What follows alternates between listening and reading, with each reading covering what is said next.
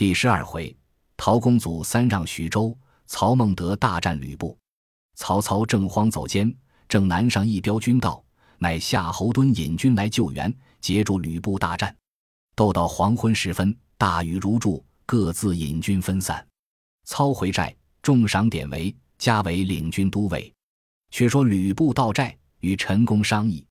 公曰：“濮阳城中有富户田氏，家童千百，为一郡之巨士。”可令彼密使人往操寨中下书，言吕温侯残暴不仁，民心大怨。今欲移兵黎阳，只有高顺在城内，可连夜进兵，我为内应。操若来，诱之入城，四门放火，外设伏兵。曹操虽有惊天伟地之才，到此安能得脱也？吕布从其计，密与田氏使人进到操寨。操因心败，正在踌躇。忽报田氏人道：“城上密书云，吕布已往黎阳，城中空虚，万望速来，当为内应。”城上插白旗，大书一字，便是暗号。操大喜曰：“天使无得濮阳也！”重赏来人，以免收拾起兵。刘烨曰：“布虽无谋，陈宫多计，只恐其中有诈，不可不防。明公欲去。”当分三军为三队，两队伏城外接应，一队入城方可。操从其言，分军三队来至濮阳城下。操先往观之，见城上遍数旗幡，西门角上有一亿字白旗，心中暗喜。是日午牌，城门开处，两员将引军出战，前军侯成，后军高顺。操及时点为出马，直取侯城。侯成抵敌不过。回马往城中走，唯赶到吊桥边，高顺一拦挡不住，都退入城中去了。书内有军人乘势混过阵来见操，说是田氏之使呈上密书，曰云：今夜初更时分，城上鸣锣为号，便可进兵。某当县门。操拨夏侯惇引军在左，曹洪引军在右，自己引夏侯渊、李典、乐进、典韦四将，率兵入城。李典曰：“主公且在城外，容某等先入城去。”操贺曰：“我不自往，谁肯向前？”遂当先领兵直入。时月初更，月光未上，只听得西门上吹锣咳声，喊声呼起，门上火把缭乱，城门大开，吊桥放落。曹操争先拍马而入，直到州衙，路上不见一人。操之事迹，忙拨回马，大叫。退兵，州衙中一声炮响，四门烈火轰天而起，金鼓齐鸣，喊声如江翻海沸。东向内转出张辽，西向内转出臧霸，加攻掩杀。操走北门，道旁转出郝萌、曹姓，又杀一阵。操急走南门，高顺、侯成拦住，典韦怒目咬牙，冲杀出去。高顺、侯成倒走出城。典韦杀到吊桥，回头不见了曹操，翻身复杀入城来，门下撞着李典。典韦问主公何在？典曰：“无意寻不见。”韦曰：“汝在城外催救军，我入去寻主公。”李典去了。典韦杀入城中，寻觅不见，再杀出城壕边，撞着乐进。进曰：“主公何在？”韦曰：“我往复两遭，寻觅不见。”晋曰：“同杀入去救主。”两人到门边，城上火炮滚下，越进马不能入。典韦冒烟突火，又杀入去，到处寻觅。却说曹操见典韦杀出去了，四下里人马劫来，不得出南门，再转北门。火光里正撞见吕布挺戟跃马而来，操以手掩面，加鞭纵马进过。吕布从后拍马赶来。将己于操盔上一击，问曰：“曹操何在？”操反指曰：“前面骑黄马者是他。”吕布听说，弃了曹操，纵马向前追赶。曹操拨转马头，往东门而走，正逢典韦，为拥护曹操，杀条血路到城门边，火焰甚盛，城上推下柴草，遍地都是火，唯用戟拨开，飞马冒烟突火先出。曹操随后一出，方到门道边，城门上崩下一条火梁来，正打着曹操战马后胯，那马扑的到了。操用手托梁推放地上，手臂须发尽被烧伤。典韦回马来救，恰好夏侯渊一到，两个同救起曹操，突火而出。操乘渊马，典韦杀条大路而走，直混战到天明。操方回寨，众将拜服问安。操仰面笑曰：“物中匹夫之计，吾必当报之。”郭嘉曰：“即可速发。”操曰。今只将计就计，诈言我被火伤，已经身死，不必引兵来攻。我伏兵于马陵山中，后骑兵半渡而击之，不可擒矣。嘉曰：“真良策也。”于是令军士挂孝发丧，诈言操死。早有人来濮阳报吕布，说曹操被火烧伤肢体，到寨身死。布遂点起军马，杀奔马陵山来。将到操寨。一声鼓响，伏兵四起，吕布死战的脱，折了好些人马，败回濮阳，坚守不出。是年蝗虫忽起，食尽河道。关东一境，每谷一斛，值钱五十贯，人民相食。曹操因军中粮尽，引兵回鄄城暂住。吕布亦引兵出屯山阳救时，因此二处权且罢兵。却说陶谦在徐州，时年已六十三岁，忽然染病，看看沉重，请糜竺、陈登议事。朱曰：“曹兵之去，只为吕布袭兖州故也。今因岁荒罢兵，来春又必至矣。辅军两番欲让位于刘玄德，使辅军上强健，故玄德不肯受。今病已沉重，正可就此而与之，玄德不肯辞矣。谦大喜。”使人来小沛，请刘玄德商议军务。玄德引官张岱数十骑到徐州，陶谦叫请入卧内。玄德问安毕，谦曰：“请玄德公来，不为别事，只因老夫病已危笃，朝夕难保。万望明公可怜汉家城池为重，受取徐州牌印，老夫死亦瞑目矣。”玄德曰：“君有二子，何不传之？”谦曰：“长子商，次子婴。”其才皆不堪任，老夫死后，有望明公教诲，切勿令长周氏。玄德曰：“备一身安能当此大任？”谦曰：“谋举一人，可为公辅，系北海人，姓孙，名前，字公佑。此人可使为从事。”又谓糜竺曰：“刘公当时人杰，汝当善事之。”玄德终是推脱，陶谦以手指心而死。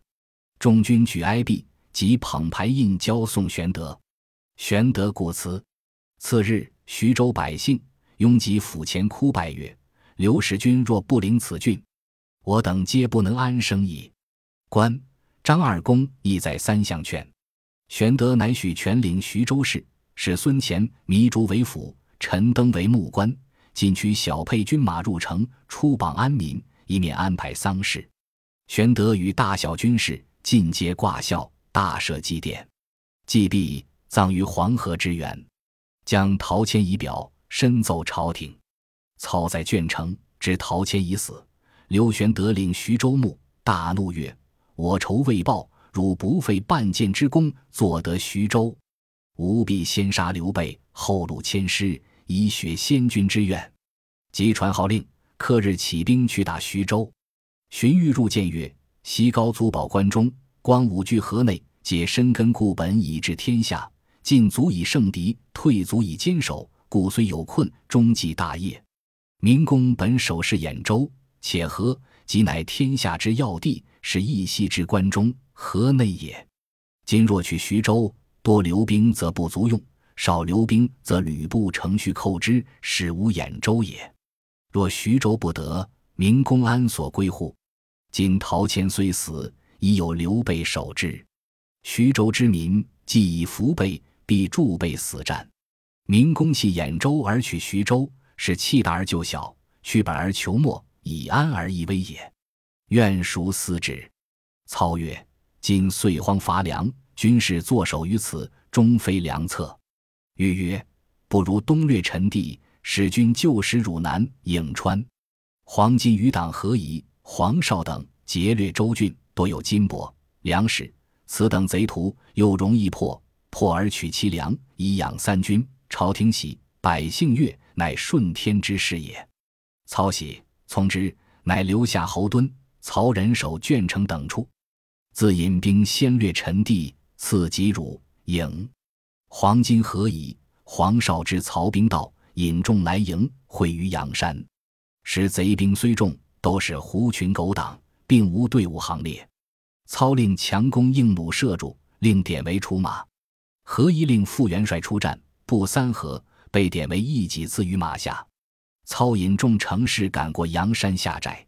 次日，黄绍自引军来，镇原处，一将步行出战，头裹黄金，身披绿袄，手提铁棒，大叫：“我乃劫天夜叉何曼也！